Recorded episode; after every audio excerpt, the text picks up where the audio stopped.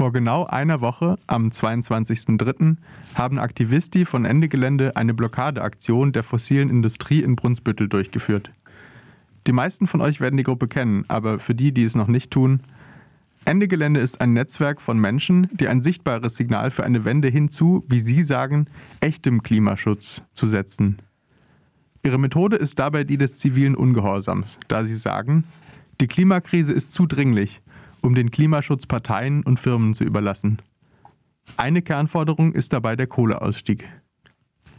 Bei der Aktion vergangene Woche haben Aktivisti von Ende Gelände die Lkw-Zufahrt des Chemcoast Park in Brunsbüttel blockiert, um gegen den Ausbau fossiler Erdgasinfrastruktur und des geplanten LNG-Terminals zu protestieren. LNG-Terminal ist ein Erdgasterminal.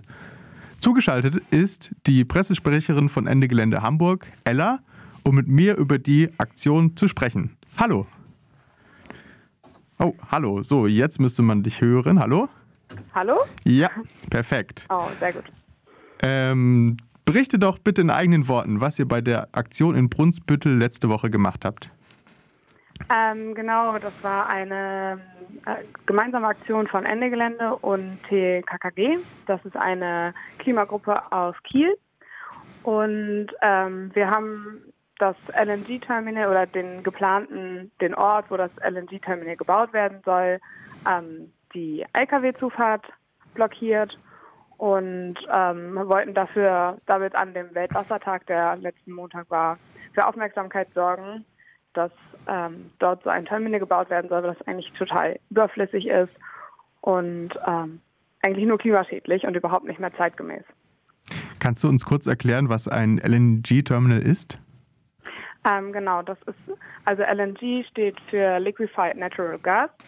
Also das ist so das Flüssigerdgas, was beim Fracking gewonnen wird. Und in so einem Terminal oder in diesem Terminal, was da gebaut werden soll, ähm, wird es gelagert, also es kommt aus den USA, wird da gelagert und soll dann den Industriepark, der dort jetzt schon steht, äh, versorgen und teilweise aber auch in die äh, Wärmeversorgung von Deutschland einge, äh, eingeleitet werden. Genau. Dann haben wir jetzt also gelernt, was ein Liquid äh, Gas Terminal ist. Euer zentrales Anliegen, also das von Ende Gelände, ist ja der Klimaschutz und dabei speziell auch der Kohleausstieg. Erdgas gilt dabei als am wenigsten klimaschädlicher fossiler Brennstoff. Warum habt ihr also bei der jetzigen Aktion speziell gegen den geplanten Erdgasterminal protestiert? Mm, also für uns von Ende, Gelände, von Ende Gelände geht es um die Klimagerechtigkeit, also nicht nur Klimaschutz, sondern Klimagerechtigkeit, dass ähm, die Wärmeversorgung und Energieversorgung bei uns in Europa auch gerecht gefördert wird. Und es ist halt egal, ob es Kohle oder Erdgas ist. Es sind alles Klimakiller und gerade Erdgas ist noch nicht bekannt dafür, dass es ein Klimakiller ist. Es ist aber tatsächlich, besteht es zu einem großen Teil aus Methan. Und Methan ist, ähm, also hat ein viel höheres Treibhauspotenzial als CO2 zum Beispiel. Und deswegen wollten wir darauf aufmerksam machen, dass das eben keine saubere Alternative ist, sondern eine dreckige Lüge.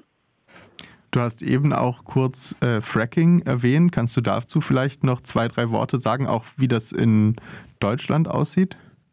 Mhm. Also das Flüssigerdgas, was dann in diesem LNG-Terminal ähm, einge, ähm, ange, angeliefert werden würde, wäre Frackinggas und das kommt zum Beispiel aus den USA. Und Fracking funktioniert so, dass man ein Gemisch aus Wasser und Chemikalien in den Boden presst und dadurch entstehen Risse und das in der ähm, in mehreren tausend Metern Tiefe liegender Flüssig- oder Erdgas wird dann durch soll dann durch die Risse entweichen und das wird dann aufgefangen. Wir haben die den Kontakt, äh, der ist abgebrochen. Wir werden kurz einen Song spielen und danach geht es weiter mit dem Interview. So, die Leitung ist wieder stabil. Ella ist wieder in der Leitung. Und nachdem wir eben über die klimaproblematischen Aspekte von Erdgas gesprochen haben, geht es nun ähm, um die Aktion als solche. Und als nächstes würde ich gerne wissen, Ella, wie ähm, habt ihr denn, wie war denn die Reaktion von Covesco, die den Chemcoast Park betreiben? Habt ihr direkt mit ihnen kommuniziert oder wie lief das ab? Mm, Ja, also wir haben teilweise mit den Lkw-Fahrenden, die vor Ort waren, geredet. Die waren aber auch total entspannt und dann haben sie, also wir haben nicht direkt mit den BetreiberInnen geredet. Die haben uns einfach gesagt, so, ähm, die rufen jetzt die Polizei und die Polizei wird sich um alles weitere kümmern. Und ähm, dann der Verkehr musste halt umgeleitet werden, weil wir das Tor blockiert haben. Ähm, deswegen konnten die LKWs da nicht reinfahren, die mussten dann weiterfahren. Und dann kam nach einer Stunde die Polizei und ja, die haben sich dann um uns gekümmert sozusagen. Mhm. Was heißt um euch gekümmert in diesem Fall? Wie ist es verlaufen? Mhm. Die haben einfach mit uns gesprochen, beziehungsweise ich habe gar nicht direkt mit der Polizei gesprochen, weil ich als Pressesprecherin vor Ort war, bin mit den Aktivisten, wurde gesprochen. Äh, die Polizei hat gesagt, so ähm, Abstand halten, Maske tragen, das haben wir sowieso die ganze Zeit gemacht. War ja auch eine Kleingruppenaktion. Und dann ist eigentlich nicht, weit, nicht viel weiteres passiert. Die Polizei hat sich in einigen Meter Entfernung in Sichtweite aufgestellt und uns beobachtet. Daran anschließend, du hast eben schon gesagt, die Polizei hat euch darauf hingewiesen, Abstand zu halten, Maske zu tragen. Auf eurer Seite habt ihr natürlich auch verschiedene Leitfäden, wie ihr mit äh, Polizei und auch äh, Repressionen umgeht.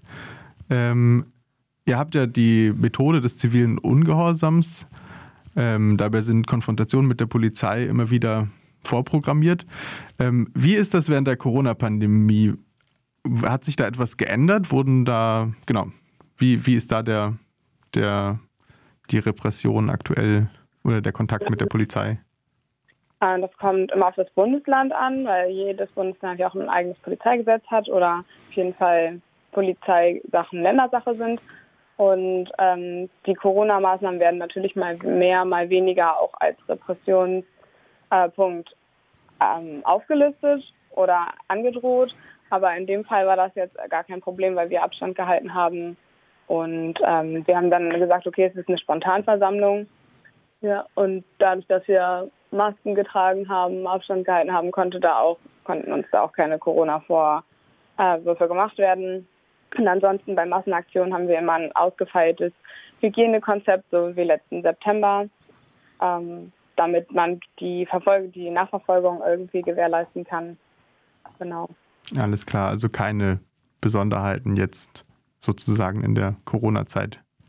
Nee, nur, dass wir uns halt unsere Hygienekonzepte ganz genau überlegen und uns da auch alle dran halten, weil der Schutz natürlich da auch an erster Stelle steht.